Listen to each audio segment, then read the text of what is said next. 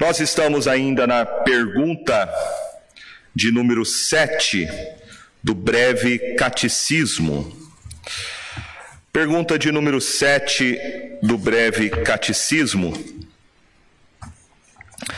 Pergunta: que são os decretos de Deus?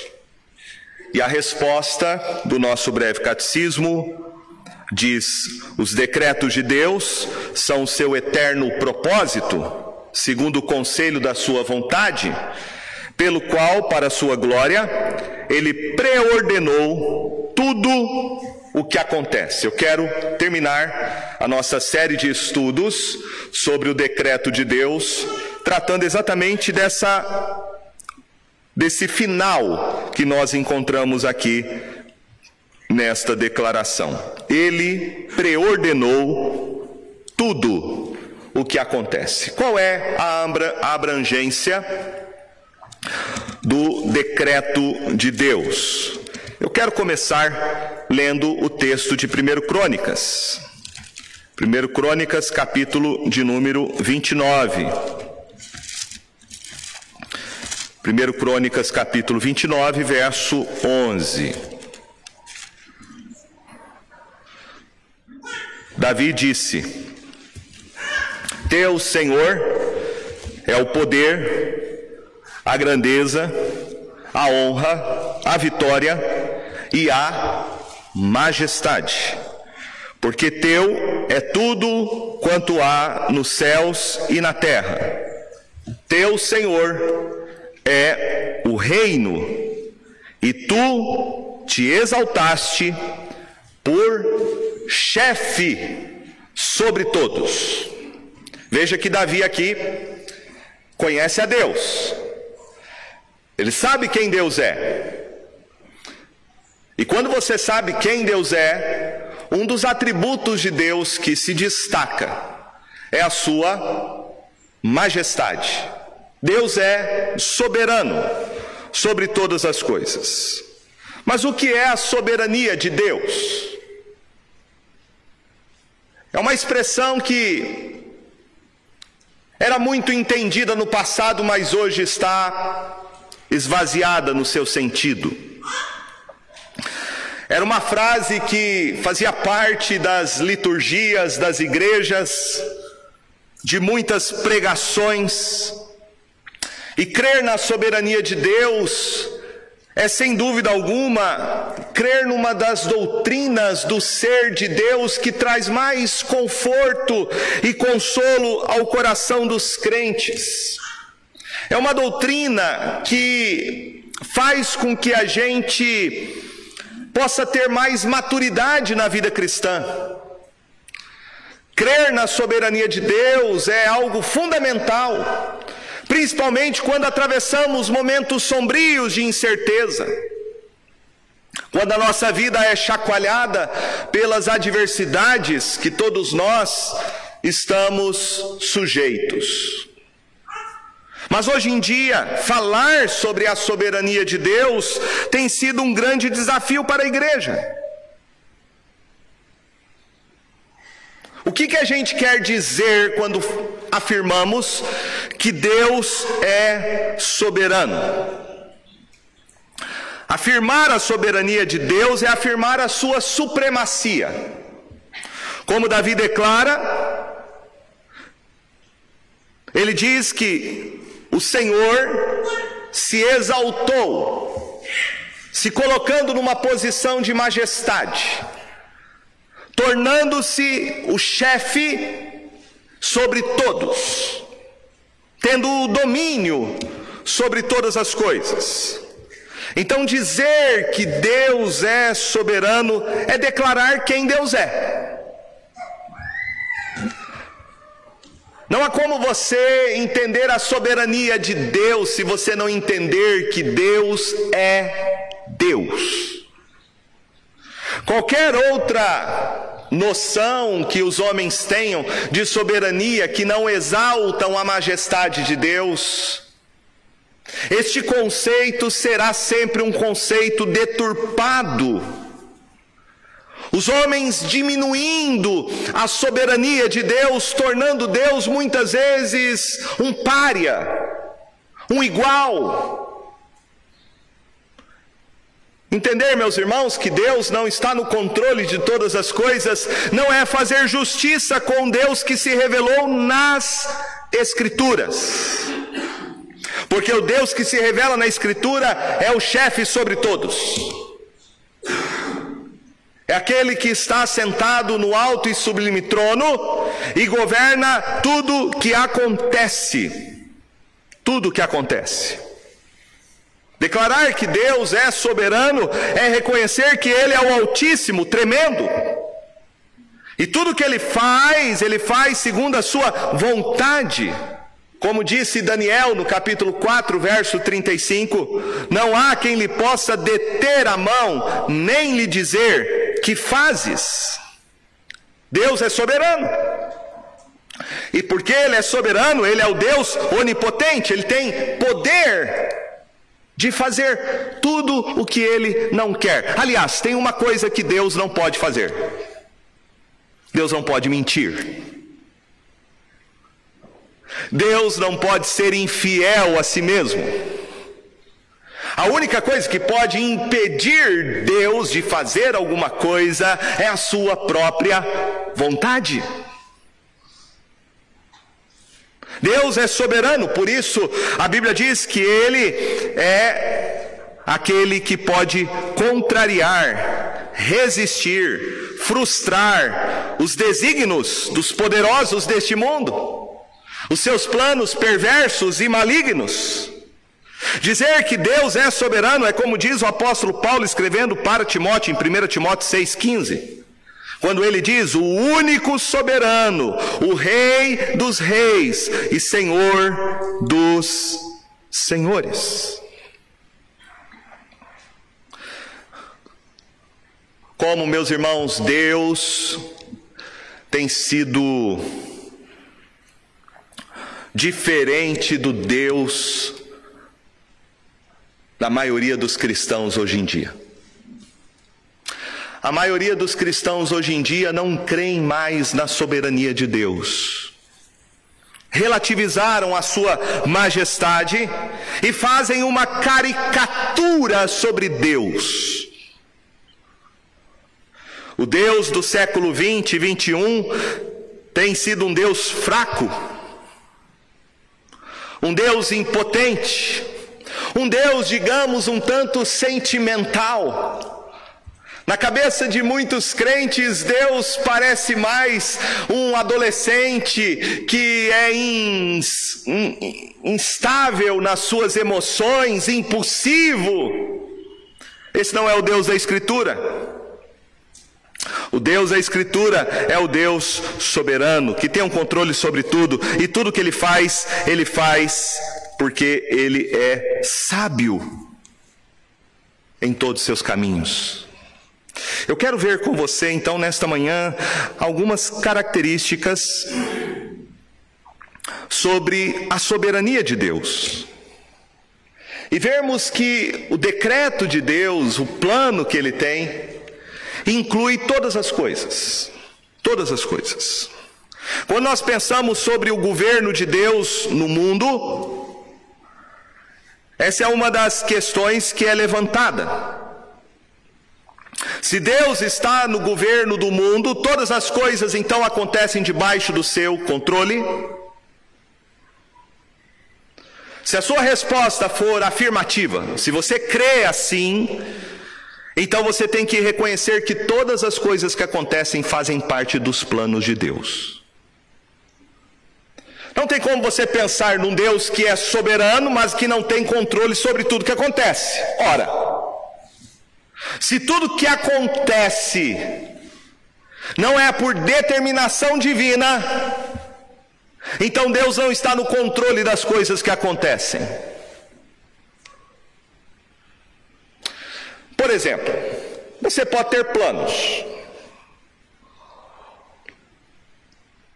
Se você tivesse poder de executar tudo que você planeja, tudo o que você planejou aconteceria exatamente como você havia planejado.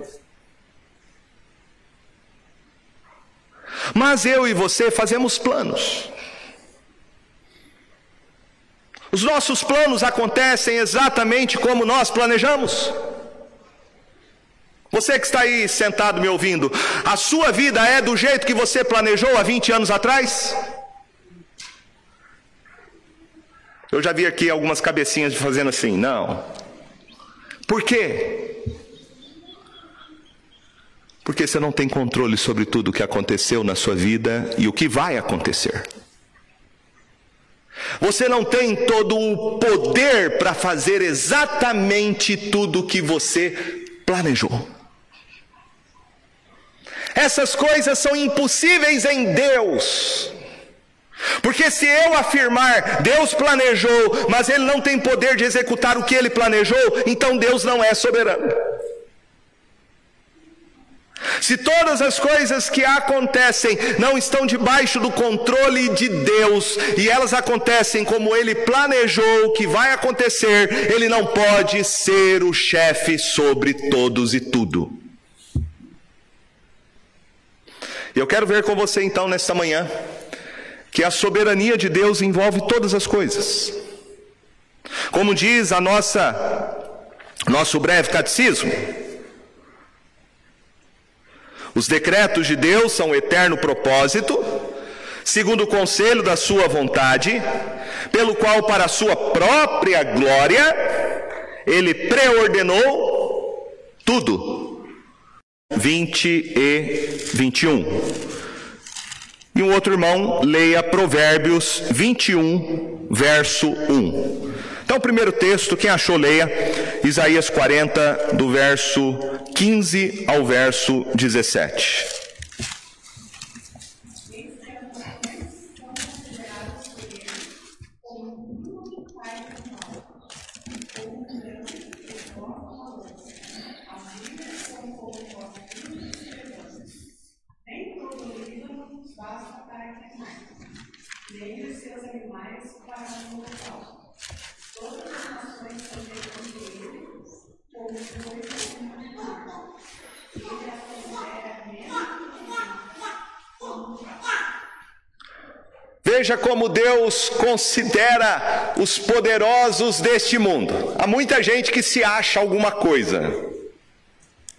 Há muitos governantes neste mundo que, por causa do seu poder, influência, a riqueza da sua nação, a extensão territorial, o poder bélico, hoje nós vemos uma tensão no mundo, uma tensão entre o Ocidente e o Oriente. Os analistas aí dizem que basta um riscar de fósforo que a pólvora explode. Basta alguém apertar um botão que a gente começa uma terceira guerra mundial. Veja como Deus trata nesse texto as nações, os poderosos, os governantes deste mundo. O texto fala que os poderosos deste mundo são considerados por Deus como um pingo. Veja só, um pingo que cai num balde. É assim que Deus mede a força dos poderosos deste mundo. É assim que ele avalia o poder de uma nação. Ele diz claramente pela boca do profeta que as nações colocadas numa balança, elas são como um grão de pó. Ou seja, não tem peso nenhum, não tem força nenhuma, não tem poder nenhum comparado a Deus. Deus é o Senhor sobre tudo. As nações são consideradas por ele como nada. Ele as considera menos do que nada, como um vácuo, um vazio, um nada. Os homens não usam essa expressão, você é um nada, você é um zero. É assim que Deus está dizendo sobre todas as nações do mundo, sobre todos os governantes. Vocês não são nada, vocês são zero. diante da minha majestade, diante do meu poder. Agora alguém leia para gente como Daniel, e essa é uma visão interessante de Daniel, Daniel capítulo 2, inclusive foi o livro que nós fizemos exposição durante o nosso acampamento este ano, Daniel 2, 20 e 21.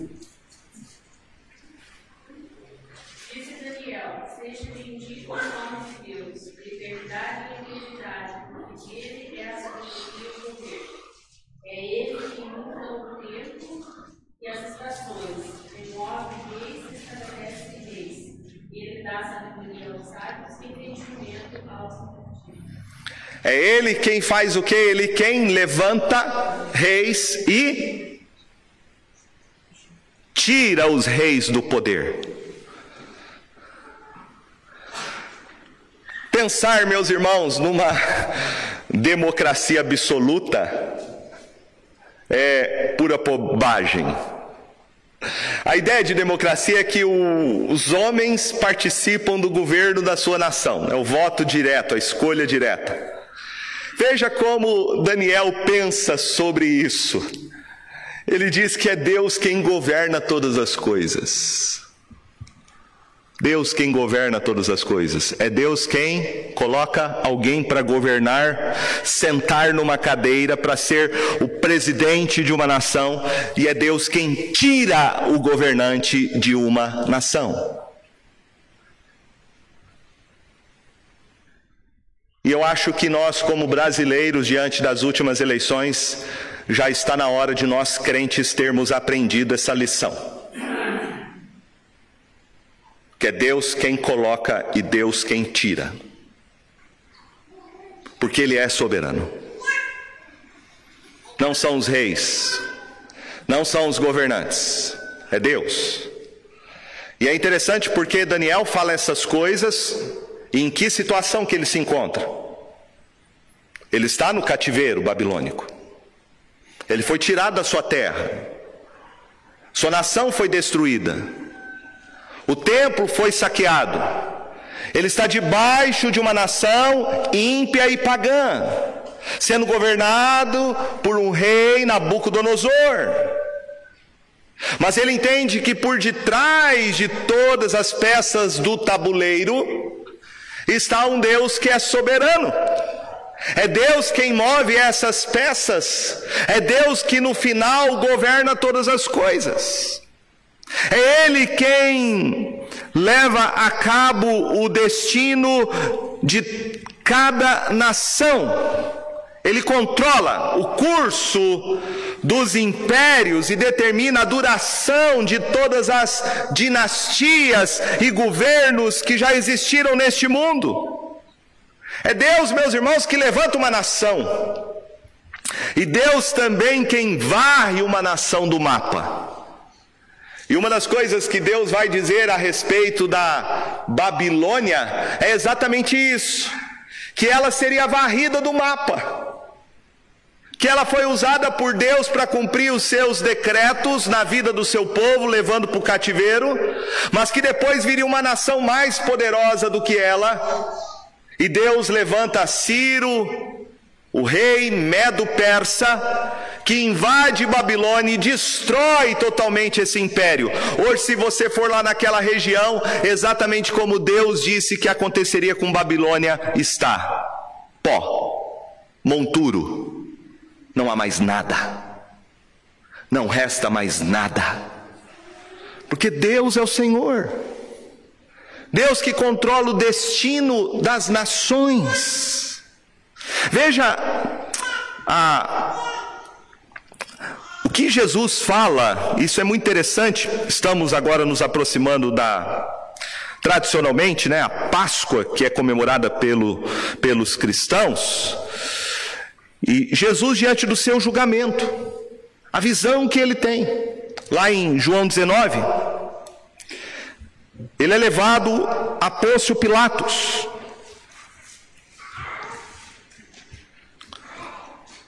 Pôncio Pilatos, que era o governador,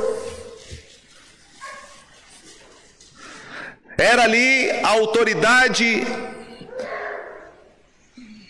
a autoridade do Império Romano.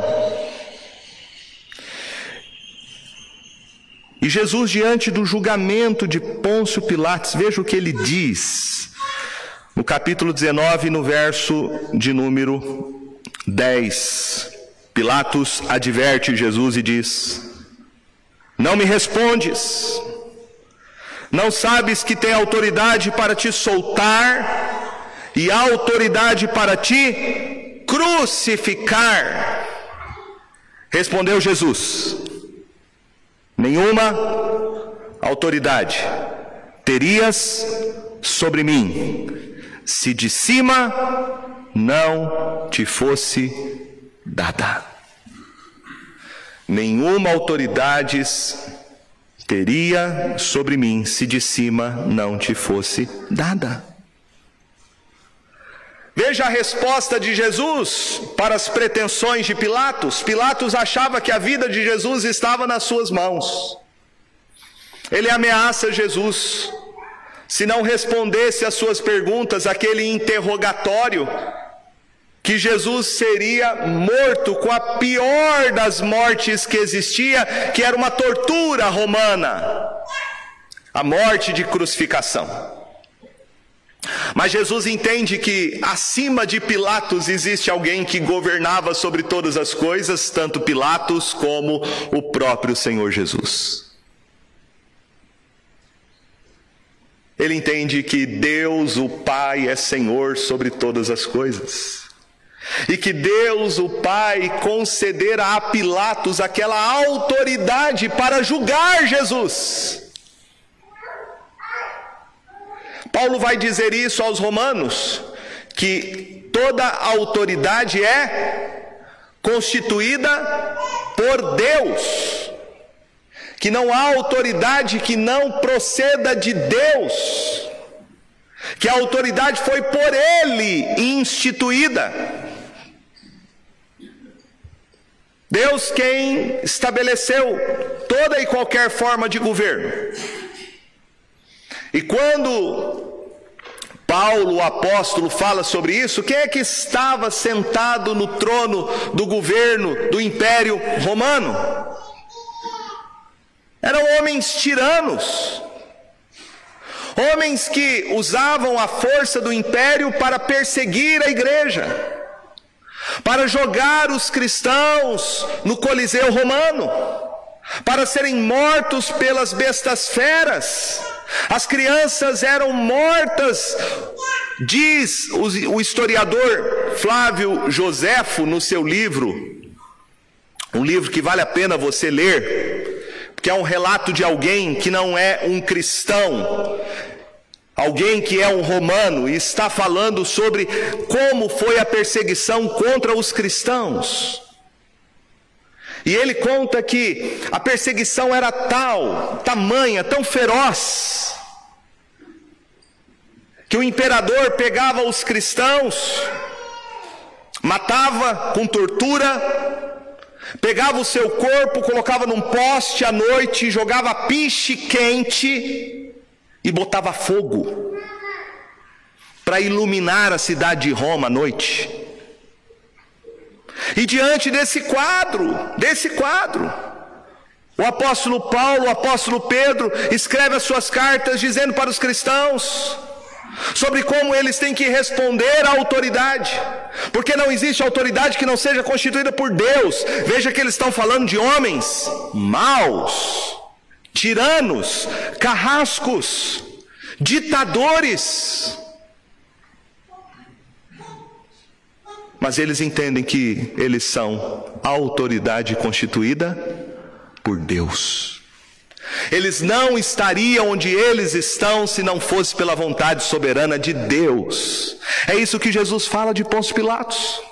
Nenhuma autoridade você teria sobre mim, se de cima não te fosse dada.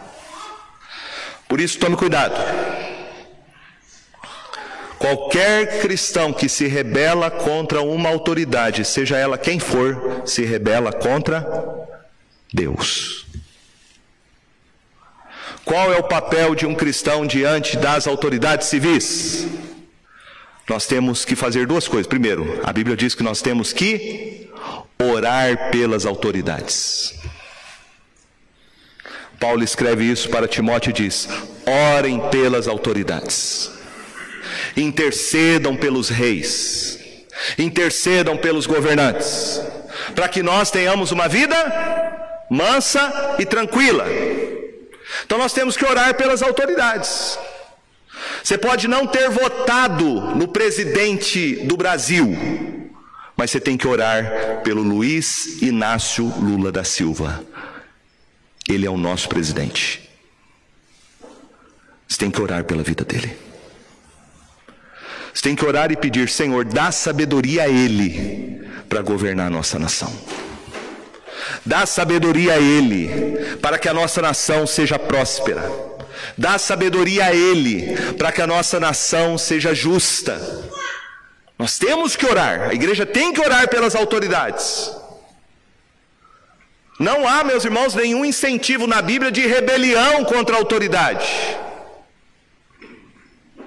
Não há motim contra a autoridade. Não há, a igreja não é chamada para fazer isso. E se uma igreja incentiva as pessoas a fazerem isso, ela não está obedecendo a palavra de Deus. Porque a palavra de Deus ordena a gente orar pelas autoridades. Agora, o outro papel da igreja, sabe qual é? É ser a consciência do Estado, é ter uma voz profética na sociedade, é fazer aquilo que, as, que, que, os profetas faziam no Antigo Testamento, eles denunciavam os pecados, denunciavam as injustiças, chamavam os reis ao arrependimento, abandonarem o pecado, a se voltarem para Deus. E aqui está então a nossa resistência. Nós devemos concordar com medidas que qualquer governo tome, que sejam justas, corretas, boas para o nosso país. Temos que apoiar essas iniciativas, essas políticas de governo. Mas, quando uma autoridade quer tomar alguma decisão contrária à palavra de Deus, a resposta que nós devemos dar como igreja, a reação que a gente deve ter, é de criticar, de denunciar o pecado. E até mesmo, dependendo da situação, desobedecer à autoridade civil. Este é o limite que a Bíblia nos ensina. É a atitude que Pedro e João tiveram diante das autoridades do Sinédrio. Atos dos Apóstolos diz que eles o ameaçaram. E a ordem do sinédrio qual era? Qual era o decreto? A lei. Não queremos mais que vocês preguem e falem sobre Jesus, o Nazareno. E qual foi a resposta de Pedro? Nós não podemos deixar de falar das coisas que nós vimos. Importa obedecer a Deus do que aos homens. Não vamos nos calar.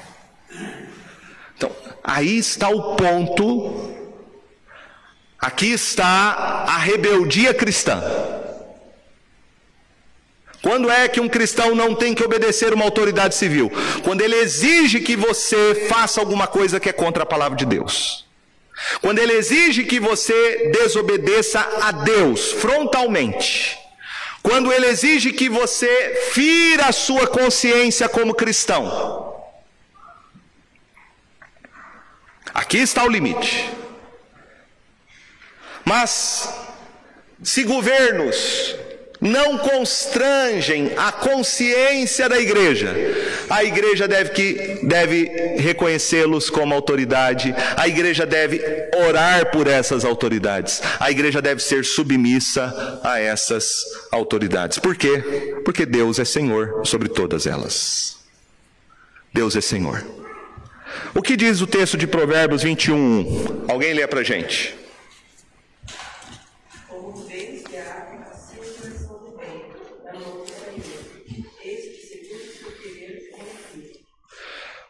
Como ribeiros de água. Assim, assim está o coração do rei nas mãos do Senhor. Está nas mãos do Senhor. É o Senhor que governa sobre os reis, sobre as suas decisões. Eu posso não, é, e essa é uma dificuldade, né, não entender. Por exemplo, quando a gente olha para a história, por que Deus permitiu que Hitler governasse? Porque Deus permitiu que muito tempo os projetos totalitários que Hitler tinha prosperasse. Porque Deus permitiu que seis milhões de judeus foram mortos, além de outros povos. Não somente judeus foram mortos, mas também negros foram mortos, ciganos foram mortos. Porque Deus permitiu isso na história? Essa é a nossa dificuldade. Quando nós temos bons governantes, a gente acha que ele é ungido de Deus. Mas um mau governante também não é ungido de Deus? Vamos pensar na história de Saul. Saul.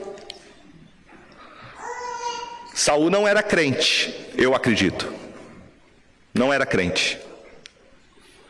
Não era um homem segundo o coração de Deus. E Deus permitiu que Saul governasse. Que cometesse todas aquelas injustiças que ele cometeu. Que fosse um homem sanguinário como ele foi. E veja que Davi, Davi, quando é perseguido por Saul, ele tem a oportunidade de tirar a vida de Saul. Lembra daquela passagem que ele está fugindo no deserto de Judá? Ele se esconde numa caverna e Saul passa mal com dor de barriga e vai aliviar o ventre dentro da caverna. Lembra dessa passagem? Davi está lá no fundo da caverna. Ele se aproxima do rei Saul, inclusive corta um pedaço do seu manto. Ele teve a oportunidade de matar Saul. E ele não matou porque ele disse: Eu não vou tocar no no ungido do Senhor. Um governante mau é ungido do Senhor. Porque é Deus que colocou ele no lugar que ele está para governar. Quais são os propósitos de Deus para isso? Eu tenho dificuldade muitas vezes de entender mas Deus é soberano. Meus irmãos, o decreto de Deus inclui o destino das nações, o decreto de Deus também inclui todos os eventos. Veja comigo. Inclui os eventos grandes e os pequenos. O decreto de Deus inclui as coisas corriqueiras do dia a dia. Olha o que Jesus fala sobre isso em Mateus capítulo 10, verso 29 e 30.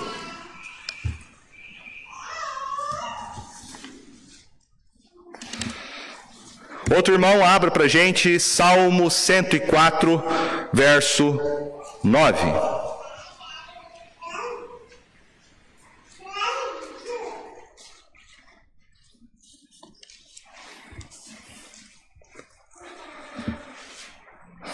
Mateus capítulo 10, verso 29 e 30. Alguém lê para gente, por favor?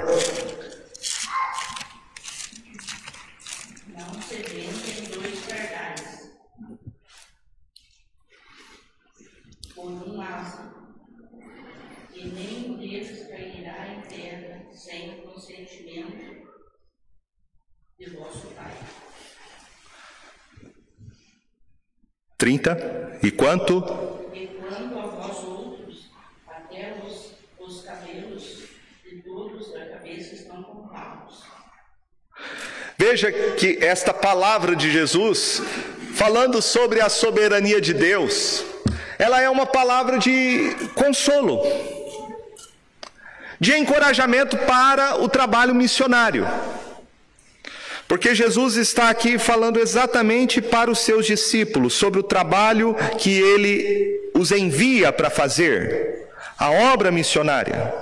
E ele diz no verso de número 28: Não temais, os que matam o corpo, e não podem matar a alma. Temei antes aquele que pode fazer perecer no inferno tanto a alma como o corpo. Nós não temos que ter medo do que os homens podem fazer contra nós.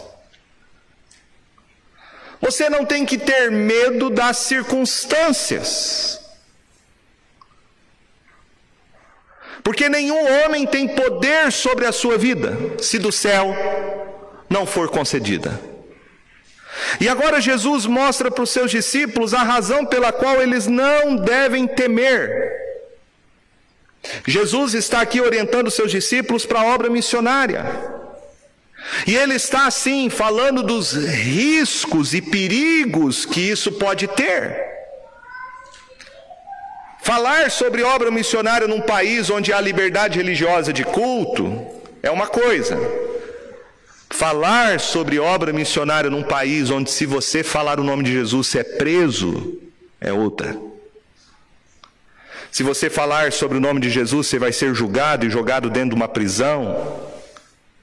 Como acontece hoje em muitos lugares ao redor do mundo, onde os cristãos estão sendo duramente, terrivelmente perseguidos. Eu fico pensando, tempos atrás foi o Dia das Mulheres, e eu parei para pensar sobre isso um pouco. É difícil ser mulher. Ser mulher num país islâmico é mais difícil. Agora, ser mulher, ser mulher num país islâmico e ser uma mulher cristã, dê graças a Deus você por ter nascido no Brasil, viu?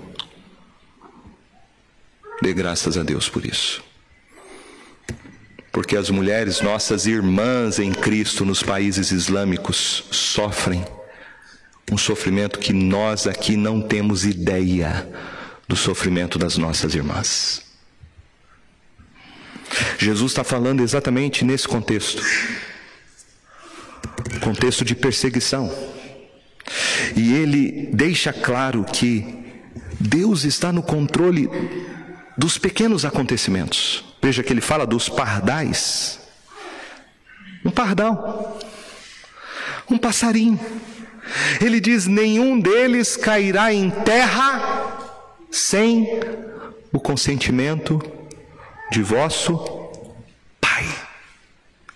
Um passarinho não morre se Deus não quiser. Ele tem um controle até sobre a morte de um passarinho, ele não vai ter o controle sobre a tua vida. Se um passarinho não morre se não for a vontade de Deus, ele não tem controle sobre a sua vida. Então você está com medo de quem? Você está com medo desse problema? Você está com medo dessa doença? Por quê? Deus é soberano sobre a tua vida. E nada vai acontecer com você se Deus não quiser. Veja que logo em seguida ele fala dos cabelos. Ele sabe exatamente quantos fios de cabelos existem na cabeça de uma pessoa. Eu digo que na minha cabeça é mais fácil Deus contar. Mas Deus sabe exatamente cada fio de cabelo que existe na sua cabeleira.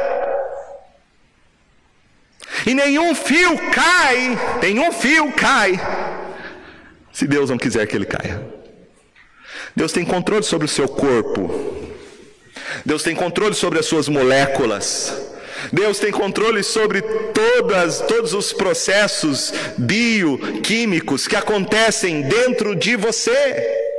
Deus tem controle sobre tudo, sobre seu batimento cardíaco, sobre quanto de sangue as suas veias conseguem bombear, quanto de líquido tem que passar pelo teu rim, quanto de toxina tem que passar pelo teu fígado. Ele tem controle sobre tudo, sobre cada processo. Por isso Jesus diz: Não temais. Não temais, pois bem mais valeis vós que muitos pardais. Portanto, todo aquele que me confessar diante dos homens, também eu confessarei diante de meu Pai que está nos céus, mas aquele que me negar diante dos homens, também eu negarei diante do meu Pai que está nos céus. Ou seja, qual é o maior temor que eu tenho que ter na vida? É dos homens? É do que vai acontecer comigo? É de doenças? Não. O maior temor que eu tenho que ter na minha vida é temor de quem? De Deus. Esse é o maior temor que eu tenho que ter na vida. Eu não tenho que temer. Ah, economia, como é que vai ser? Estou ah, desempregado agora, como é que vai ser? Ah, descobri uma doença, como é que vai ser? Eu não tenho que ter medo dessas coisas, Jesus está dizendo. Não tenho que ter medo. Porque Ele é soberano sobre a minha vida. Ele está no controle da minha vida. Eu tenho que temer a Cristo Jesus, e esta é a confissão que eu tenho que fazer todos os dias: que Jesus Cristo é Senhor. Ele é Senhor. Ele é Senhor. Eu não tenho que temer coisa alguma senão a Cristo Jesus. Nada acontece, meus irmãos, por acidente, por acaso, sejam as coisas mais simples deste mundo, como também sejam as catástrofes que acontecem. Alguém lê aí o Salmo 104, verso 9. Puseste as águas de que não ultrapassarão, para que não tornem a subir a Puseste as águas divisa que não ultrapassarão. Você olha para o. Você vai para o mar, você vai para o mar, vai ver lá a água salgada. Eu lembro de uma história de um mineiro que ele nunca tinha, né? Minas Gerais não tem mar. Diz que é a única coisa que falta, né? Em Minas é ter mar. E aí eu lembro de um seminarista amigo meu, pastor Eliel, e ele nunca tinha visto o mar. E um colega nosso levou ele para conhecer o mar. Quando ele olhou aquela imensidão do mar, ficou maravilhado. Primeira vez que ele estava vendo depois de adulto o que era o mar. E foi engraçado porque ele chegou lá, ele viu o mar, aí ele colocou o dedo na água, botou na boca e falou: Uai, sou, não é que isso é salgado mesmo? Né? O texto aqui está dizendo, meus irmãos, que Deus determina a arrebentação das ondas. Ele colocou limite sobre as águas. Deus colocou limite. Ah, mas pastor, estão falando aí que ah, o aquecimento global, o, o, nível dos mares está subindo e as cidades costeiras ao redor do mundo podem ser inundadas pelos mares. Se Deus quiser, Ele vai fazer isso. Se tiver dentro dos planos de Deus, Deus vai fazer com que os mares inundem todas as cidades do litoral do mundo inteiro. Porque é isso que o texto está dizendo. Deus coloca limite. Deus diz: ó, a onda do mar vai bater aqui. E a onda do mar obedece ao Senhor. Lembra de Jesus? Quando os discípulos estão apavorados no meio do mar. Mar não, né? Uma lagoa grande que era Galiléia que chamavam de mar aquilo. Não era um mar aberto.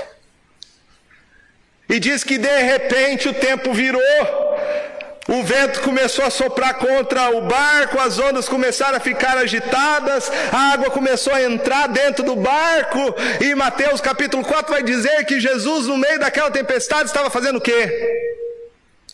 Fazendo o quê? Dormindo. Por que, que ele está dormindo? Porque ele está no controle. E os discípulos, achando que ele está dormindo, no sentido, ah, não se importa conosco, foram lá acordá-lo rapidamente. Jesus, não se importa conosco. E essa é a impressão que a gente tem quando a gente passa por alguma tempestade. Ai, será que Deus está dormindo? Será que Ele não olha para mim? Ah, por que isso aconteceu comigo? Ele está no controle. E a primeira palavra de Jesus para os seus discípulos, qual foi? Homens tímidos de pequena fé. O problema, meus irmãos, não está na força do vento, não está no mar agitado, o problema está em nós. Nós. Como nós reagimos diante das circunstâncias adversas. Nós. respondemos às circunstâncias que são desfavoráveis, de que maneira? Você mesmo na tempestade continua crendo que Ele é Senhor ou você duvida da soberania dele? Na tempestade você crê que Ele está no controle ou que fugiu do controle dele? Quem você tem mais temor? Das circunstâncias ou de Cristo Jesus? E Jesus então vai mostrar a soberania dele quando ele diz para o vento e o mar: se aquietem. Se aquietem, porque ele tem o senhorio sobre as ondas do mar, sobre o vento. E diz que naquele momento tudo se aquietou e se transformou em bonança. E os discípulos perguntando para os outros: Quem é este que até o vento e o mar lhe obedecem? Soberania de Cristo, senhorio de Cristo, autoridade de Cristo sobre todos os elementos. Sobre todos os elementos. Ele é o Senhor sobre tudo e ele determina, inclusive, uh, o lugar em que você vai morar, vai habitar. Atos capítulo 17, alguém leia, por favor, Atos 17, 25 e 26.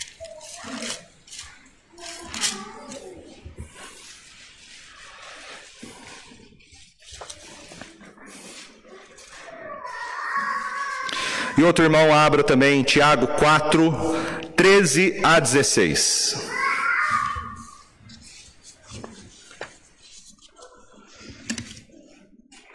Atos 17, verso 25 e 26, e Tiago 4, 13 a 16.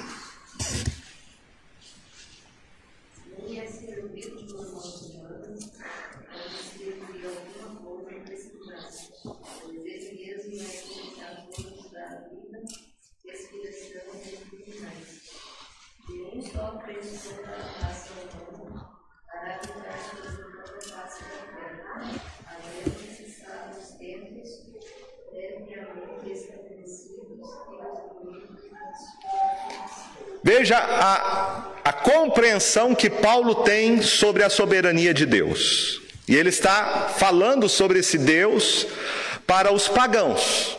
Ele está pregando para um monte de gente que tinha outras ideias sobre a divindade. Eram politeístas, eram gregos que tinham uma visão deificada da humanidade. E Paulo então vai falar sobre um Deus que eles não conhecem. E uma das coisas que Paulo destaca é que esse Deus é o Criador de tudo, é o Deus que fez o mundo e tudo que nele existe. Ele é o Senhor do céu e da terra. Ele não habita em santuários feitos por mãos humanas. Ele não é servido por mãos humanas como se de alguma coisa precisasse. Você vê às vezes as pessoas fazendo casinhas para as divindades. Aí vai lá e dá comida para elas, acende a vela para elas. Deus não precisa de nada disso. Deus não é isso. Ele não precisa dessas coisas. Ele é o Senhor de tudo, pelo contrário, se você agora está respirando, diz Paulo, é porque Deus te dá o fôlego de vida. É Ele quem te dá a vida, respiração e tudo mais. Quando é que você vai morrer? É quando Deus cortar o teu fôlego de vida, você cai duro. Então aprenda uma coisa: não é o câncer que te mata, não é o acidente que mata, não é a bala que mata, não é a faca que mata, não é o fogo que mata. Quem mata é Deus. É Ele que te dá a respiração e tudo mais. Se ele quiser tirar sua vida, ele tira, porque ele é senhor dela. A vida não é tua. A vida não é tua. Ele é o senhor da vida. E não somente isso, ele diz que é ele quem determina os tempos que foram estabelecidos brevemente. Deus, meus irmãos, que estabeleceu as estações, o verão, outono, inverno, primavera, verão de novo. É Deus quem estabeleceu isso. Esse ciclo da vida que a gente vê, Foi estabelecido por Deus, mas não somente isso, ele também determinou os limites da sua habitação. Onde você vai morar? Ah, eu quero morar na praia, eu quero morar, né? A gente faz planos, não quero morar num condomínio, quero morar naquela casa, quero morar. Você pode fazer planos, mas quem determina onde você vai morar não é você, é Deus. Que cidade você vai morar? Você vai mudar para outro lugar? É Deus. É Ele, não é você. Veja o que diz Tiago no capítulo 4. Alguém lê para a gente, verso 13 ao 16. Atendei agora de vós que dizeis, hoje ou amanhã, iremos para a cidade tal, por lá passaremos o ano e negociaremos e teremos lucros. Vós não sabeis o que sucederá amanhã. E a vossa vida? Pois apenas como neblina que aparece por instante e logo se dissipa.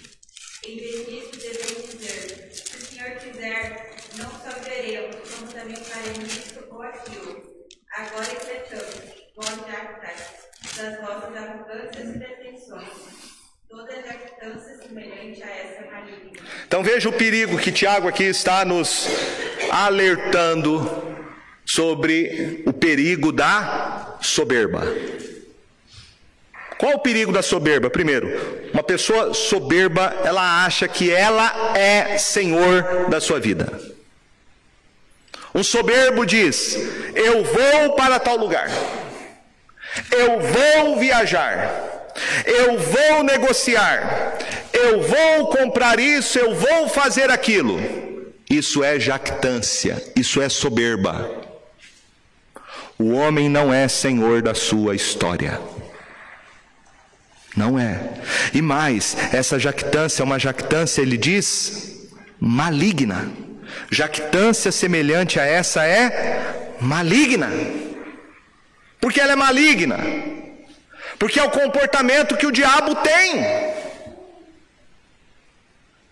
Todo homem que age desse jeito está agindo como o diabo age. Porque o diabo não quer reconhecer a soberania de Deus sobre a vida dele, ele é soberbo, aliás, esse foi o motivo dele cair. Ele quis ser como Deus. E os homens, por causa da soberba ao longo da história, no final das contas, eles querem isso. Eles querem ser Deus. Eles querem ter o poder de Deus, eles querem ter a sabedoria de Deus. Eles querem ter a eternidade de Deus. E isso é maligno. Maligno. Ao invés, Tiago diz, de você ficar arrogando a si uma pretensão que você não tem, você deve dizer: se Deus quiser, não só viveremos, como também faremos isto ou aquilo. Ah, quais são os planos que você tem essa semana? O que, você vai fazer essa semana? Você já está aí com o seu caderninho tudo escrito. Você acha realmente que esse caderninho escrito vai acontecer do jeito que você planejou? Não há problema em fazer planos. Mas nós temos que entender uma coisa: os nossos planos têm que ser submissos à vontade de Deus. E esta é a oração que Jesus nos ensinou, a oração do Pai Nosso. Quando ele diz no início da sua oração: Pai nosso que estás nos céus, santificado seja o teu nome, venha o teu reino, seja feita a tua vontade, assim na terra como no céu. O que nós temos que buscar, meus irmãos, em primeiro lugar é a vontade de Deus, e nos submetermos à vontade de Deus. Mas o que está acontecendo hoje em dia, e muitas igrejas evangélicas, infelizmente, é Deus tem que fazer a sua vontade. É o eu em primeiro lugar. Deus tem que realizar os seus sonhos. Deus tem que realizar os seus projetos. Não. Não. Não é você que está no centro de todas as coisas, não. Deus não é um garçom. Deus não é o teu empregado. Não é o gênio da lâmpada. Não. Ele é Senhor. Senhor. Ele que está no governo, ele que está no controle, e eu tenho que me submeter ao senhorio dele. Se as coisas não acontecem do jeito que eu planejei, é porque Deus não quis. Mas aí você vai numa dessas igrejas que diminui a majestade de Deus, acabou dando poder ao diabo. Poder ao diabo. Falou, não, isso não aconteceu, não é porque Deus não quis, o diabo impediu, o diabo frustrou. Que diabo, coisa alguma? Como dizia Martinho Lutero, eu gosto muito dessa frase dele, repito sempre, ele dizia: o diabo é diabo de Deus. Quem é o diabo? Um anjo que caiu. Você acha que um anjo tem um poder de Deus? Um anjo sabe como Deus? Um anjo é soberano como Deus? Não é é limitado. Isso você vê claramente na história de Jó, Deus pondo limites à atuação do maligno na vida de Jó. Vai até aqui, não lhe tire a vida. Deus é soberano, Ele é Senhor, não é o diabo. Por último, meus irmãos, para a gente terminar, a soberania de Deus, o alcance da soberania do Senhor. Como diz Tiago, e eu quero também convidar alguém para que leia para a gente o texto do Salmo 39, verso 4. A soberania de Deus, para a gente terminar, a sua soberania sobre a nossa vida, nossa existência, os anos que nós vamos viver. Alguém leia para a gente, por favor, Salmo 39, verso 4.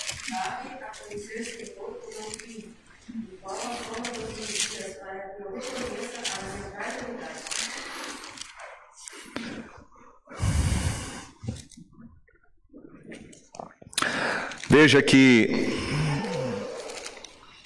aqui o salmista pede ao Senhor uma coisa: Senhor, eu quero conhecer o meu fim. Qual a soma dos meus dias? Isso é algo muito interessante. Seus dias estão contados. Porque o salmista fala exatamente isso. Qual é a soma dos meus dias?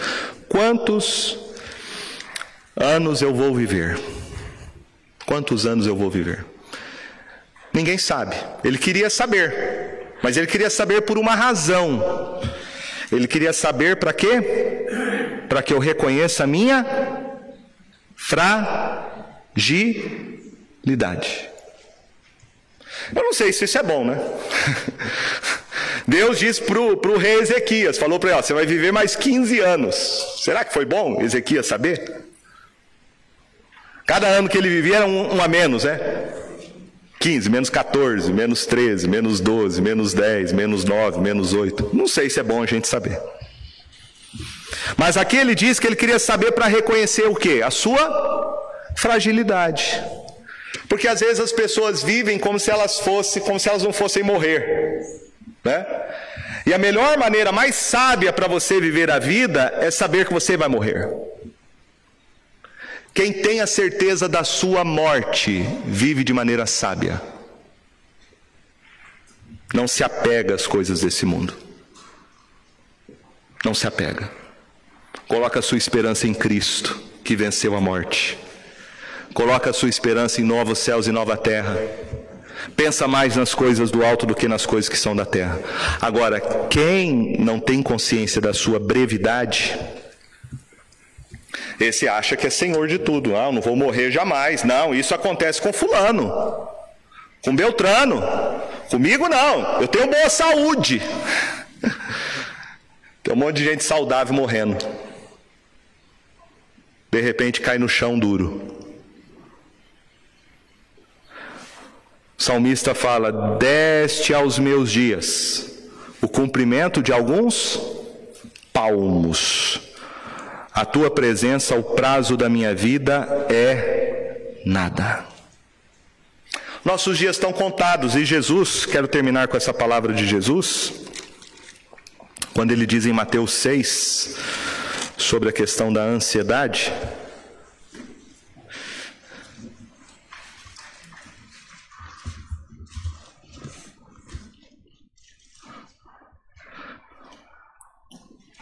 No verso 27 ele diz: Qual de vós, por ansioso que esteja, pode acrescentar um côvado ao curso da sua vida? Quer dizer, a sua, a sua preocupação, Jesus está dizendo, não vai prolongar sua vida. Né? Não pode acrescentar um côvado, côvado é a medida aqui de, de tempo, né? Que, que era de, de metro e também poderia ser comparada ao tempo. Um côvado, ao curso da sua vida. Então, está implícito aqui a ideia de que ninguém morre antes da hora. O sol peru, não sei. ninguém morre antes da hora. Eu sei que é difícil, às vezes, por exemplo, para mim como pastor, o momento mais difícil que eu já tive foi ter que sepultar um bebezinho, uma criança.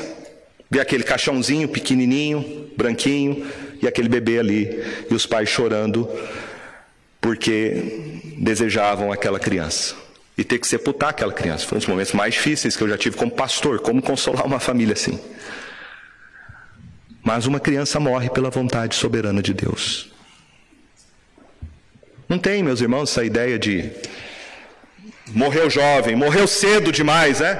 Ou o contrário, né? Eu vi ontem uma senhora de 115 anos, capelinha toda enrugada. Mais enrugado que o casco de uma tartaruga. né? 115 anos, imagina. E com vitalidade. Aí você pode olhar para um, um senhor desse, uma senhora dessa e falar assim: nossa, está demorando, hein? Já passou da hora. Está fazendo hora extra. Não. Deus determinou o tempo de vida de cada um de nós. Deus determinou. Por isso, Jesus diz aqui que não devemos andar ansiosos quanto à nossa vida. Ninguém pode acrescentar um tempo de vida a mais à sua vida. Esses programas, lógico, a gente tem que cuidar do corpo, a gente tem que fazer exercício, alimentação, tudo mais. Ok. Mas a gente tem que tomar muito cuidado com essa neurose, achando que fazendo certas coisas eu vou prolongar a minha vida, eu, eu, vou tomar isso aqui, porque isso aqui diz que não vai dar essa doença, eu não vou ter câncer, então tem que tomar esse remédio, eu tenho que fazer não sei quantas atividades, eu tenho que fazer isso, fazer aquilo, e, e a pessoa entra numa neurose. No fundo, no fundo, qual que é a questão? A pessoa tem medo de morrer. Mas um dia você vai morrer. Eu vou morrer porque nossos dias estão contados, contados. Jó, para terminar esse texto, Jó 14, 5, ele diz: Visto que os seus dias estão contados, contigo está o número dos seus meses. Tu ao homem puseste limites, além dos quais não passará. Os seus dias estão contados. O número dos seus meses estão contados. Deus colocou um limite, diz aqui o texto. Desse limite não passa. É aquela coisa da ampulheta ou do relógio, né? Ou da fila, né? Quando morre alguém, fala o próximo. Quem será o próximo? Está todo mundo na fila, com a senha na mão. O reloginho da vida de cada um da sua existência está lá girando. Nós não sabemos quando será, mas um dia vai chegar. Um dia vai chegar para todos nós.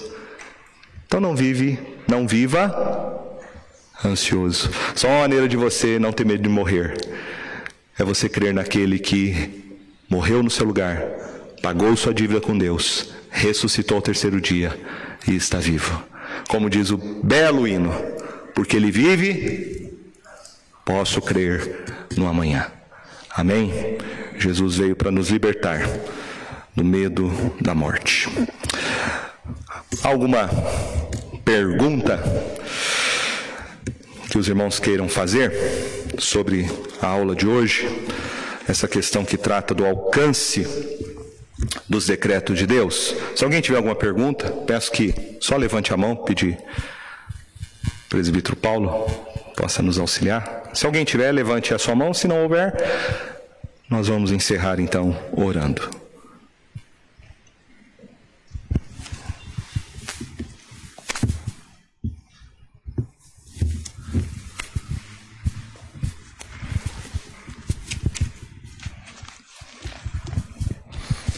Pastor, é uma questão assim que sempre vejo, né, nessa, nessa palavra que foi dada hoje e a gente sempre procura manter, né, é a nossa, as nossas vidas, né? É como o senhor fala, nós não temos o tempo determinado, né? Nós não conseguimos visualizar até quando nós vamos ficar nesse mundo.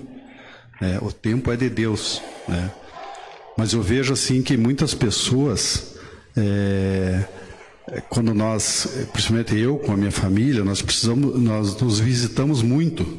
Nós, nós como diz, temos um bom relacionamento né, com irmãos, filhos e tudo mais. Né? E às vezes até as pessoas nos questionam muitas vezes, poxa, mas é, visita isso, passeio isso, é, é, conhecimento de, de, alguma coisa, de alguma causa que a gente sempre está sempre passando para os irmãos, é, desses encontros que nós fazemos. Né? E eu sempre comento com meus irmãos que, e com a minha família, né? A gente não sabe o dia da manhã, né? Principalmente com os meus filhos. Eu não sei até quando Deus, né? Vai permitir que eles fiquem com a gente, nem nós também ficar com eles. Então, eu, meu pensamento é sempre o seguinte: aproveite a cada momento, né? Visite, né? abrace, né? porque a gente não sabe o dia da manhã. Muitas, eu vejo muitas pessoas dizer, poxa, eu fiquei tanto tempo fora, eu não tive essa oportunidade de, de pedir perdão muitas vezes, eu não tive a oportunidade de estar junto, né? E às vezes as pessoas perdem essa oportunidade. Às vezes estão morando uma esquina, duas esquinas longe de um irmão, de um tio, de um, de um ente querido e não se visitam. E a hora que acontece uma fatalidade que a gente não sabe do dia, né? As pessoas se lamentam muito. Então esse é, é a minha questão, sabe? Sim. Eu vejo muitas pessoas assim com problema. É verdade mesmo. A gente vive hoje num mundo né, tão frenético, as pessoas cheias de compromissos, pensando só em trabalho, em sucesso, em dinheiro, em ganhar, e produzir, né? E os anos vão passando. E segundo a Bíblia, os anos passam rapidamente, né? Rapidamente. O Salmo 90 fala sobre isso, né? Os dias da nossa vida sobem a 70 anos ou em havendo vigor a 80. Neste caso, o melhor deles é câncer e enfado, porque tudo passa rapidamente e nós voamos. Tudo passa rapidamente. Então, uh, é isso. A gente precisa ter sabedoria. E é, e é assim que ele, que ele diz, né? Ensina-nos a contar os nossos dias para que alcancemos coração sábio, né? E, e aí é o que você falou, né? A pessoa é, não, não, não vive com sabedoria, não valoriza a sua família, o relacionamento com seu filho, com a sua esposa, com seus irmãos na fé em Cristo, e depois que a pessoa morre já não adianta mais. Tem gente que recebe mais flores depois que morre do que em vida. Em vida não recebeu nada. Não recebia nada do marido. Aí, quando morre, está um monte de flor. Tem lá um monte de coroa de flor. O que, que adianta? Já morreu. Eu lembro uma vez de um programa, o, o, o apresentador deu para uma pessoa convidada flor. Ela falou: não gosto de flor, não quero saber de flor. Foi a Dercy Gonçalves.